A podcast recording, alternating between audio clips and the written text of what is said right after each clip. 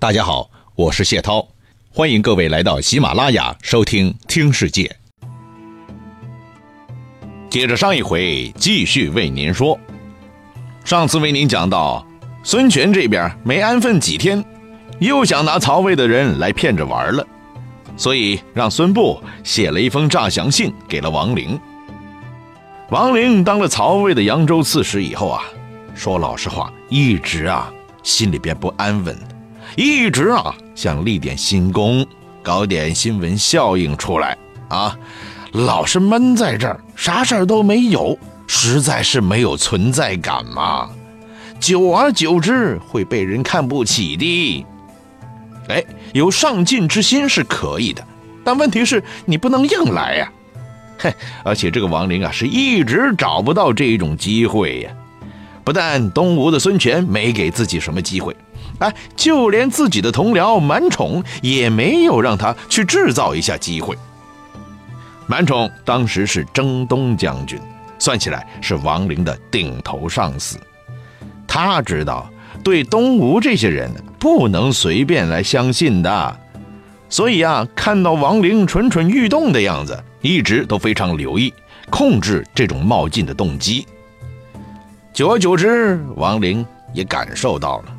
心里边相当的不爽，这个老满呐，哎呀，人年纪大了，办事就是糊涂啊！你看一看，我们想弄点事儿出来，他却老不干。这个要么就是嫉妒，要么就是糊涂。于是他就干脆绕过自己的上级，直接给皇帝上书了，打满宠的小报告啊，说满宠啊，年纪大啦。哎呀，天天待在前线，啥事儿都不做，老眼昏花，头脑已经严重退化，跟不上时代的节奏，无法适应新形势下的前线的形势。再让他当边界的一把手，哎呀，实在是有点不合适嘛。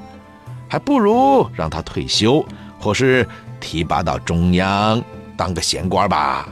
这也是对他一辈子的成绩的肯定吗？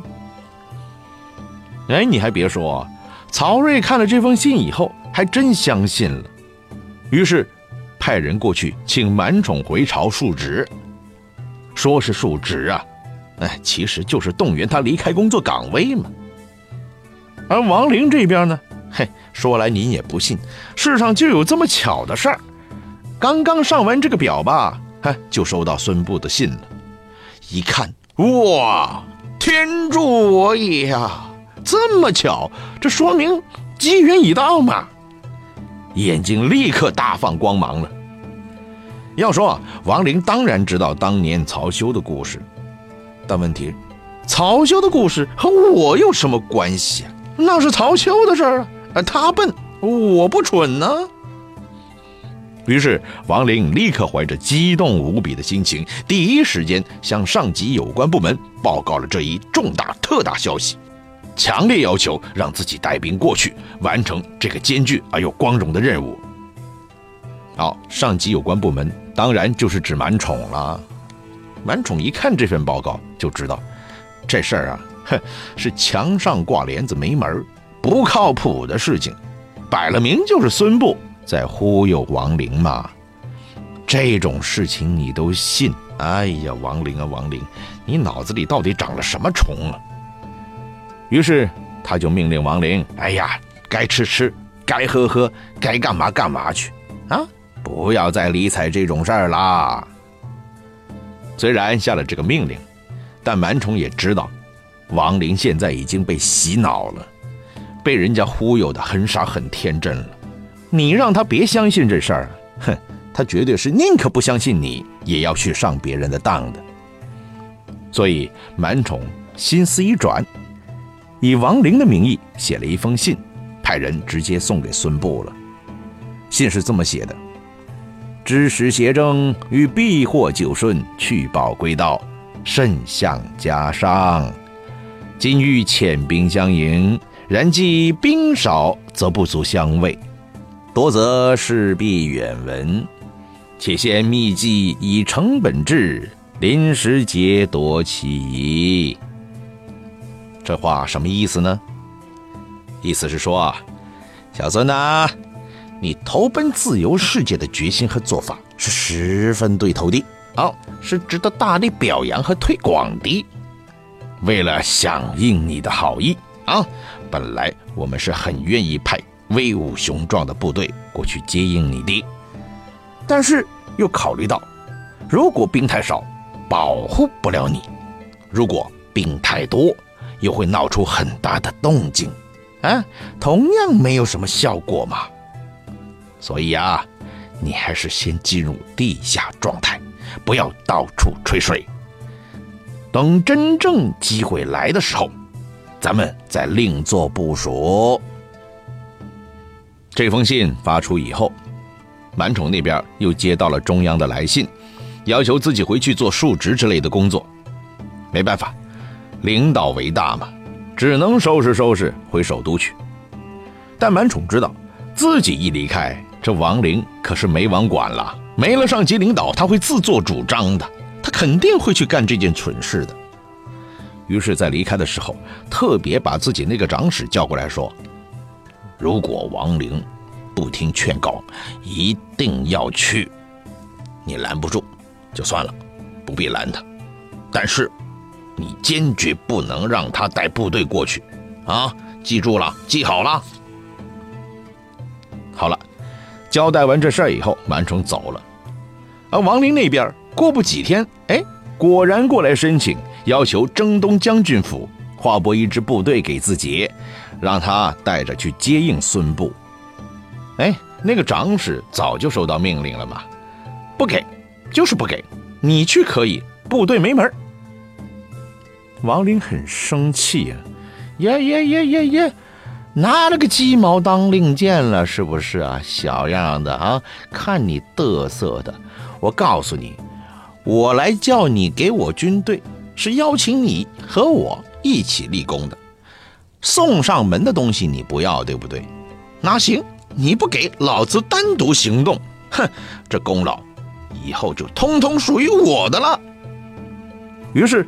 王林也不多想，立刻让自己的一名属下带领他仅能够指挥的七百人，秘密越过边界，接应孙布去了。王林的手下带领七百人的秘密部队，按照孙布指定的行军路线，进入了埋伏圈。可能这七百个人都不知道自己的命运将会是什么，还满以为这回过去是赚便宜呢。而孙部那边左等右等，终于等来了敌人的消息。可是探头一看，妈呀，敌人才来了这几个小兵啊！哎呦喂，七百人，当个先锋部队都嫌少啊，都不够塞牙缝的呀！心里那叫一个郁闷呐。哎，真是想要的没人给，不想要的。偏偏得面对，哎，行了行了行了，再郁闷也得打呀，否则时间一过，恐怕连这几百人都没机会收拾了。于是，孙布很无奈的下令了：“兄弟们，哎，扁他们！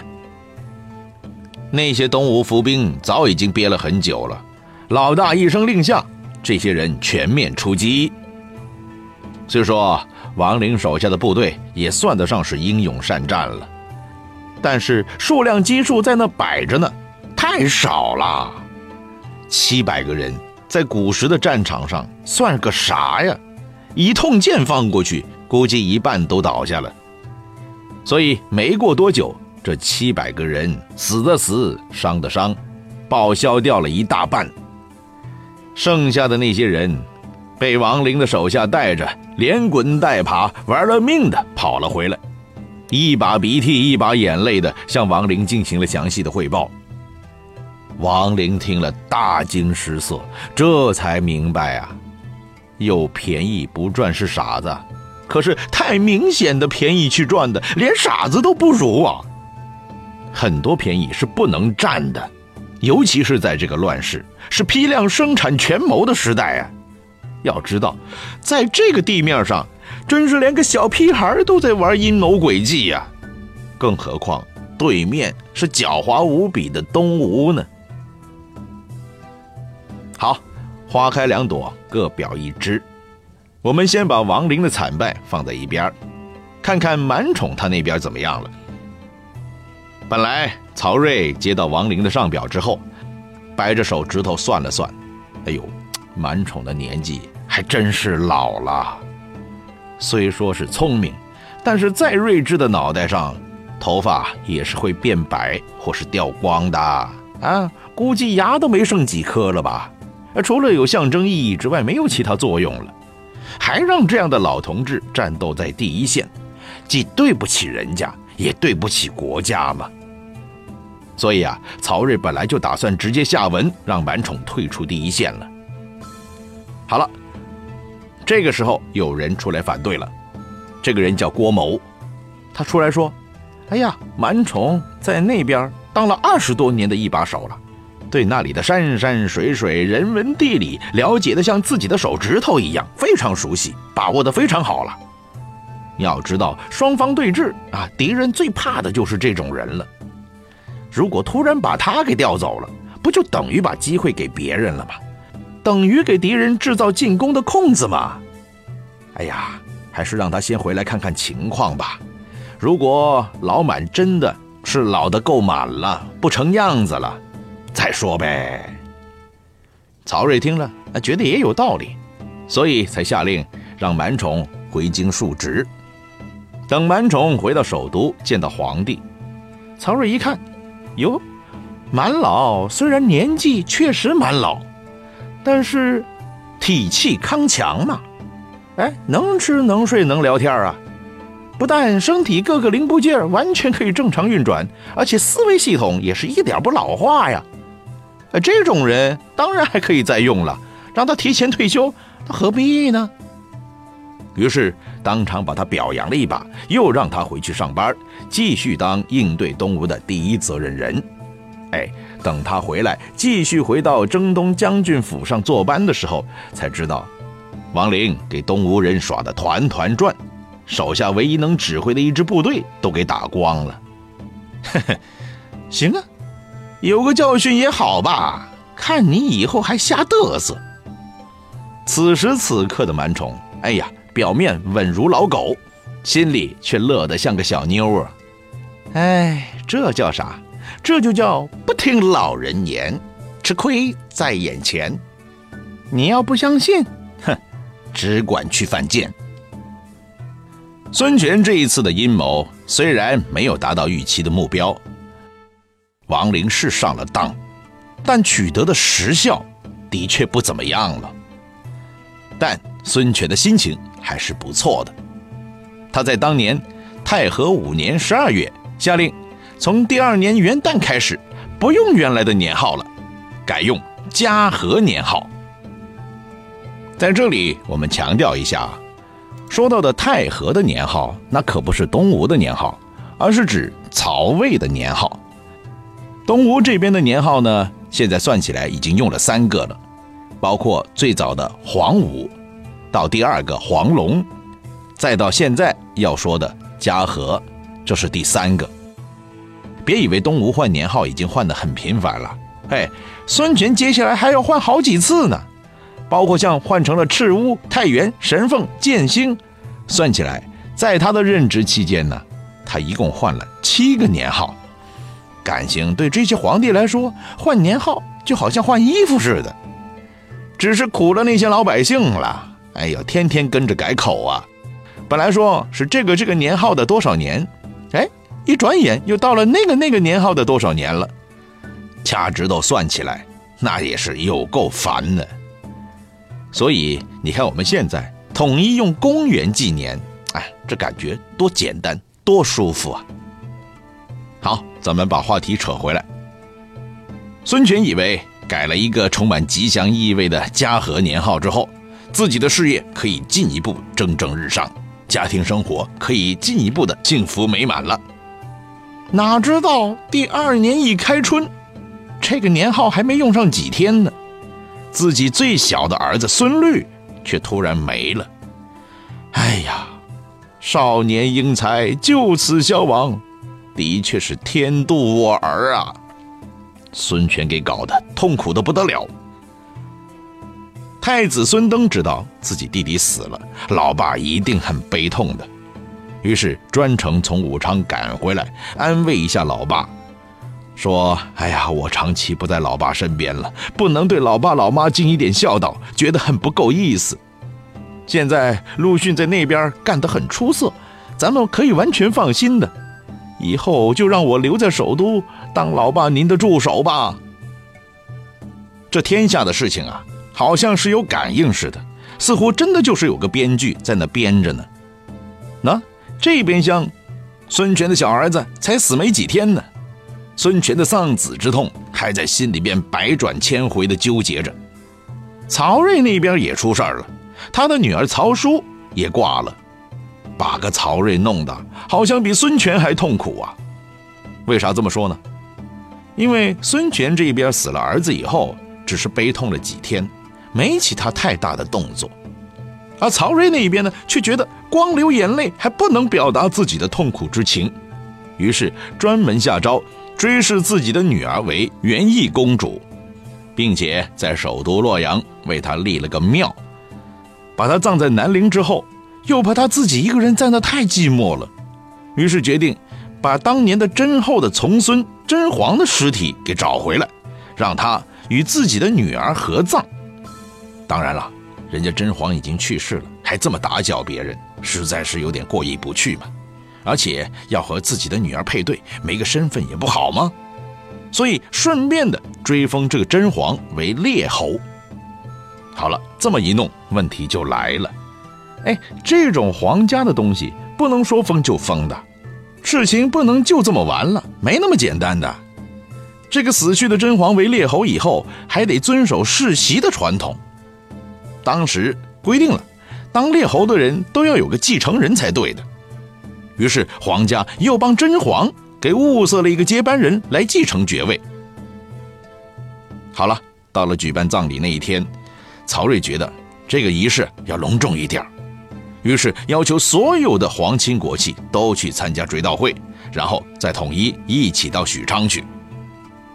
这时候，老爷子陈群终于看不下去了，站出来反对说：“八岁以前死去的人，按道理是没有资格享受这些仪式的。现在，这公主才不到一个月呀。”哪能让全体大臣都为他披麻戴孝啊？看见陈老头都站出来了，那个杨父也站出来力挺，顶陈群，说了一大通的道理。简单来说，就是反对为这个死去的小公主举办这么隆重的仪式。可是曹睿不听，切，又不是你们的女儿死了，你们当然不觉得悲痛了。你们可以麻木不仁，可我却是他的亲生老爸呀！这个仪式不办也得办，而且得办得隆重。